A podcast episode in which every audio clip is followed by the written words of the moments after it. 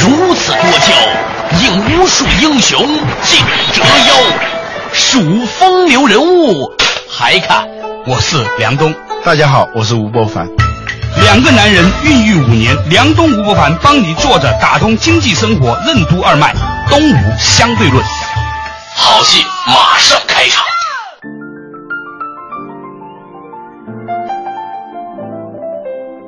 作者打通经济生活任督二脉，大家好，欢迎收听东吴相对论，我是梁东，对面的依然是二十一世纪商业评论发现人吴伯凡，老吴你好，大家好。最近呢，可能由于种种的原因吧，我多少呢会在想科学技术进步和关于它的一些哲学和文学思考的话题。在九十年代末的时候呢，嗯。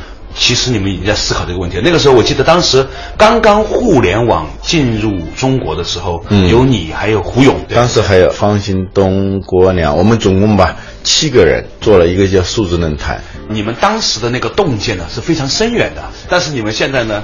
都不是真正在中关村做的公司的。方兴东做了一段时间，嗯，但是事实证明呢，方兴东作为一个伟大的评论者，比作为一个伟大的 CEO 呢要更伟大一些。人家在做商业，我们在做商业评论，股评家和 炒股家的区别。但在中国不一样，有可能股评家呢。他收入是比较稳定的，虽然不多。那炒股的可不一定，有可能十四年打回原形。这就是那个目的法则嘛，就是我们眼前看到的是成功者，嗯，不成功的人我们看不到。八八四八的王俊涛，当年九九年、两千年的时候啊，我真的是觉得他很了不起，他能在那个时候洞察到互联网的电子商务的这个趋势。后来啊，那些事后诸葛亮说那个网站肯定是做不长的。它虽然是世界最高峰，对，但是也是世界最寒冷的地方。但是我们不能够以成败论英雄啊，嗯啊，有很多机缘巧合。做这种局外的观察者、旁观者，中国互联网二十年，从九四年互联网进入中国，九九四年的的确确有一些人在玩这个互联网了，但很少很少。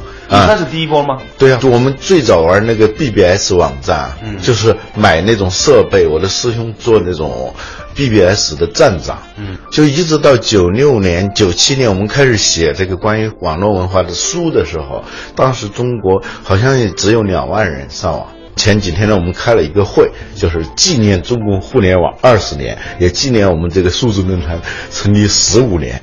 大家喊的都是些很玄的东西，就是非技术的那些东西啊。有人一谈技术，在那个会上显得特别不协调，所以大家都谈的比较这个。怎么深刻怎么来。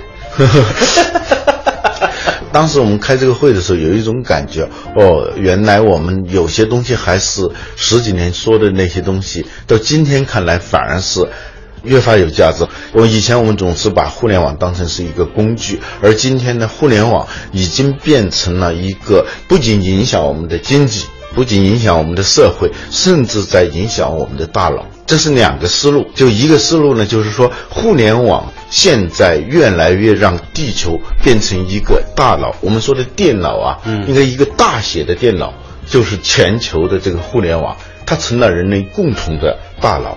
最早呢，计算机它不叫 computer 啊，在美国它就叫那个 calculator，好像是就是那个计算器。后来呢，是一批人呢就操作这个计算器的人叫 computer。包括哪些人呢？包括操作、护理、保养计算机的。你看今天的计算机那么小了，这个可穿戴设备那么小，以前的计算机是很大的，大到什么地步呢？大到像一栋房子那样的。里头呢，它有很多很多的电灯泡。这个一有电灯泡，那个虫子就爱进去。昆虫它有趋光性，那些虫子叫 bug。虫子进去以后呢？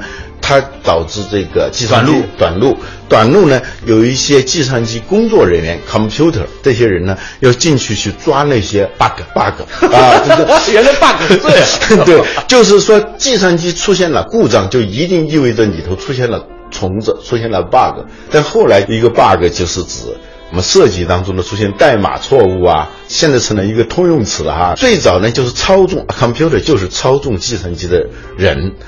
那个时候呢，完全就是一个工具。美国人做出那个埃尼亚克计算机，世界上第一台计算机叫埃尼亚克计算机，它主要是为了提高军方算那个弹道，就是那个大炮打那个那个炮，计算那个弹道的。但是你想想，二战期间。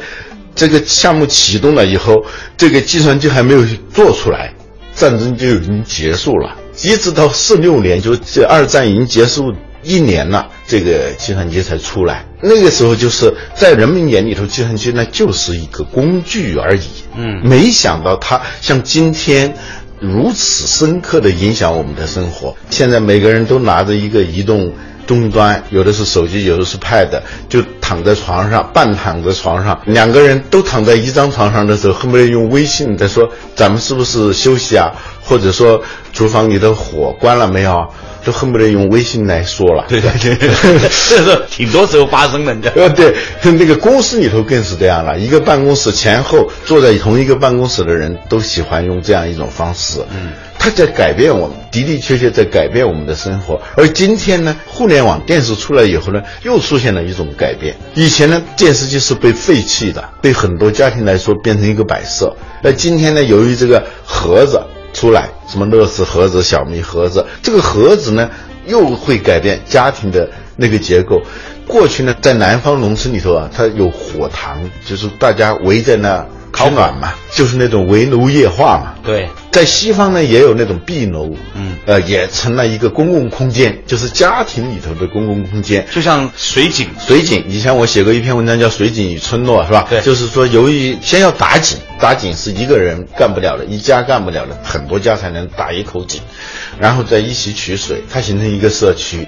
就由于共享资源而导致的一个社区，后来有了电视，在家庭里头也相当于一个私人空间里头的公共空间。一家人围在电视机前，有了这种 Pad 手机以后呢，就导致这个家庭有结构发生变化，每个人各自修行了，在同一屋檐下各自修行。而今天的这种盒子出现以后呢，导致又很多人开始又回到电视机前。对，它又有一种聚拢的这种力量。对，所以从今天我们看来，它不仅仅是个工具，它在改变我们的生活方式，改变我们的社会结构。最要命的是改变我们的大脑结构。嗯嗯，这个以前我们在谈《浅薄》那本书的时候已经谈到过了，就是由于我们越来越把我们的以前是由大脑来存储计算的一些东西，越来越外包给电脑以后，嗯，我们的能力就开始空心化。作为一个中国互联网演进过程当中的一个历史见证者，老吴呢，其实他有很多很有意思的观察，也许这些观察呢，对于我们今天的年轻人来说是很有价值的。做起打通经济生活，任督二脉，东吴相对论。为什么说互联网已经发展到了需要人类重新定义它的阶段？当人脑把大量存储计算的能力外包给电脑后，电脑又会对人脑的思维和情绪产生怎样的影响？人是怎样在与电脑的和合共生中被机器化、空心化的？创造性思维是建立在哪两个维度之上的？欢迎收听《东吴相对论》，本期话题：改变人脑的电脑之上期。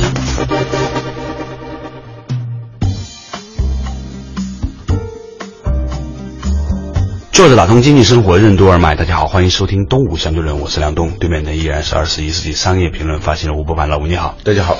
我们今天聊的这个话题呢，就是十五年来啊，这个电脑啊，不仅仅改变了技术，改变了商业，很大程度上甚至改变了我们的大脑。然后呢，就聊到 computer 这件事情。computer 呢，刚开始指的是那些维修电脑的人，后来慢慢慢慢就变成了电脑的代名词了。我觉得这个本身也是一个比喻，好像人在和电脑的和和共生当中啊，被机器化了嘛。你是机器的一部分了。我会更乐观一点，我觉得机器变成人的一部分。你是好像是他在帮你做事儿啊，结果你就被空心化了嘛。对我自己的感觉是，我如果是在本世纪，在二十一世纪以前认识的朋友，他的电话没有变的话，嗯，我是不用存在我电话里头的。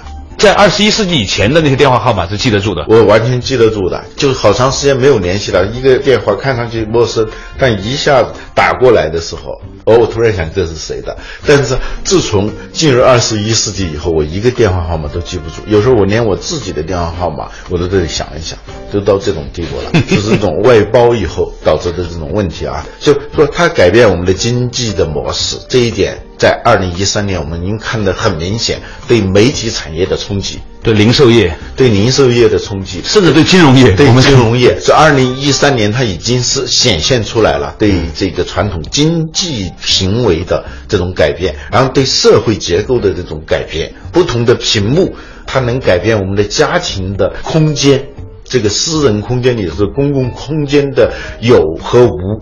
以及深入到我们的大脑，它已经在改变我们的情绪。现在很多时候，我们的情绪它是受手机上的信息的影响的。对，一般来说，这种古人是对早晨的情绪，它是要非常慎重的。比如说，早晨是不能生气的，晨嗔是很不好的啊。对，早晨生气一天都状态都。晚上生气一晚上睡觉睡不好，所以一天都还别生气了。你知道，现在我们睁开眼。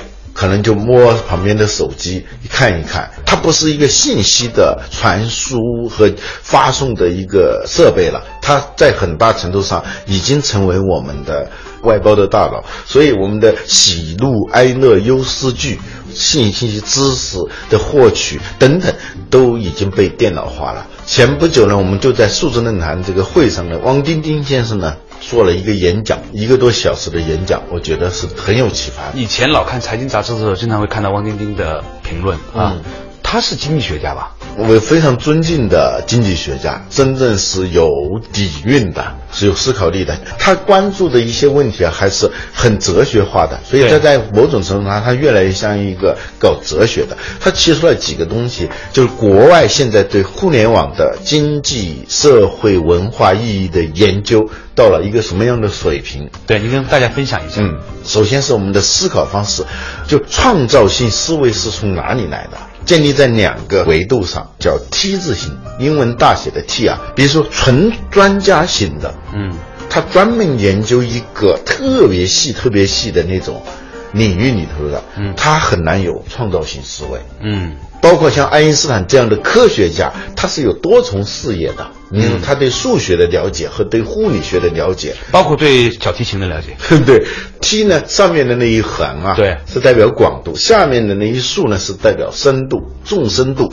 这两者才能够形成一个创造性思维。对，互联网导致的是广度在增加。嗯，可能那一横变得很长。嗯，就每天我们可以接触大量大量的信息。对。但是呢，大量的信息，如果是你没有下面的那个纵深度的那个支撑的话，你是很难有创造性的见解的。看这个也觉得有道理，看那个也觉得有道理，最后的结果是全记不住，就是过几天以后，他就自然会遗忘，大脑就变成了一种各浑浑噩噩的散乱，各种噪音在里头在轮番的上演，然后人轮番的出现。然后一起消失，紧接着又来各种各样的噪音，各种各样的信号，信号变成噪音。只要没有节奏和旋律的声音，它就是噪音。这种状态呢，表面上你丰富多彩，嗯，其实就是一个混乱的，毫无创造性可言。所以很多人觉得越来越有个性了，觉得自己了解的东西多了，呃，说出来的那些观点呢，你发现你总是好像在哪儿见过。好多人啊，振振有词的说的那些东西，我有时候在听嘛。嗯，其实我也知道，他就是从前天、昨天的微信上看到的，他忘了，他觉得那是他的观点。甚 至我遇到一个很有意思的一群人，我天天在说这一个关于钻石的金融学分析，我听他说我没说话嘛，我就暖暖的看着他，就，后来他就突然一下子明哦。吴老师在这儿，呃，原来是你们东吴节目里头讲过这个事儿。我相信人家根本不是说什么模仿啊、抄袭，没有这种动机。人家他接触以后他就忘了。在传播学里面有个专门的一个观点，就是人们倾向于记得住传播的内容，而忘记了传播的来源。嗯，所以哪怕是个谣言，时间长了之后呢，他就把这个内容记住了。哪怕是一个他反对的人反复讲的，他也能记住这句话，尽管他是反对这个人。对啊，作者打通经济生活，任督二脉。东吴相对论。互联网会怎样改变人类的认知模式和大脑结构？人为什么需要合理适配、深入思考与横向比较两种思维方式？我们的注意力资源该如何配置？注意力碎片化导致的深思不足为什么会造成人类创造性的下降？欢迎继续收听《东吴相对论》。本期话题：改变人脑的电脑之上期。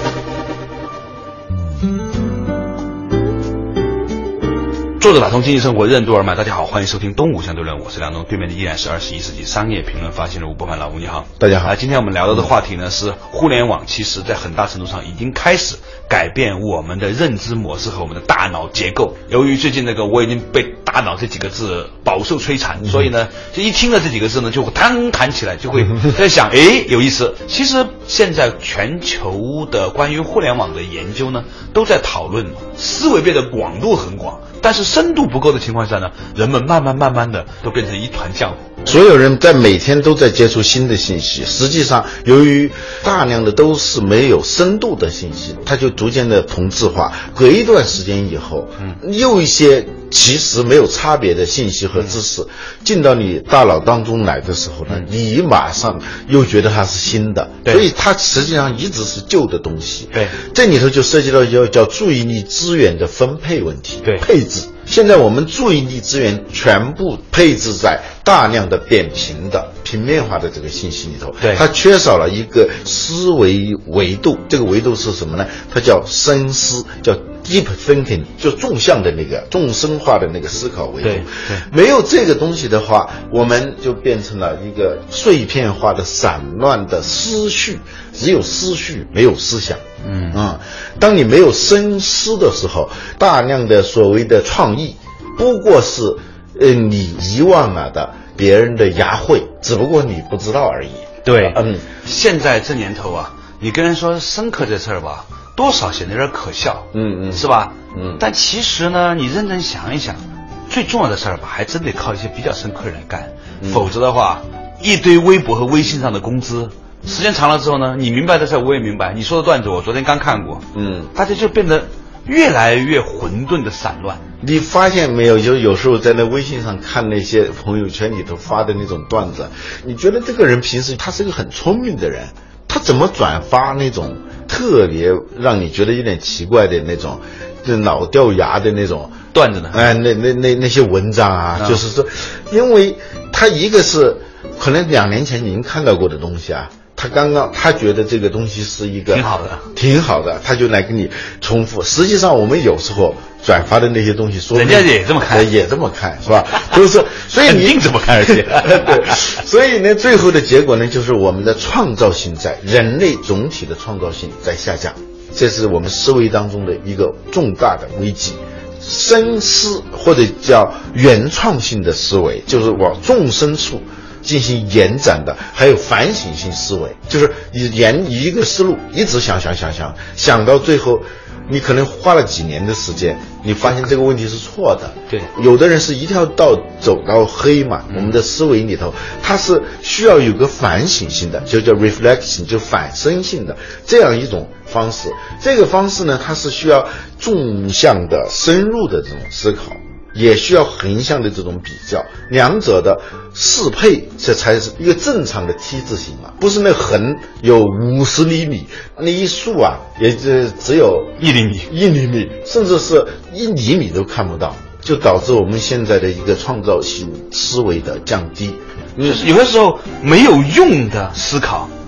你也不知道他是不是真的没有用，哪怕是错误的思考，他也有。不经过那种折磨，你是不可能最终幡然醒悟的。幡然醒悟是证明你已经在这个上头，你用了很大的精力，花费了很多的时间，已经把这个问题的前前后后、方方面面，他的所有的问题你都接触过了，但最后你发现是不行的。对啊，王阳明割竹子的时候，你知道割到。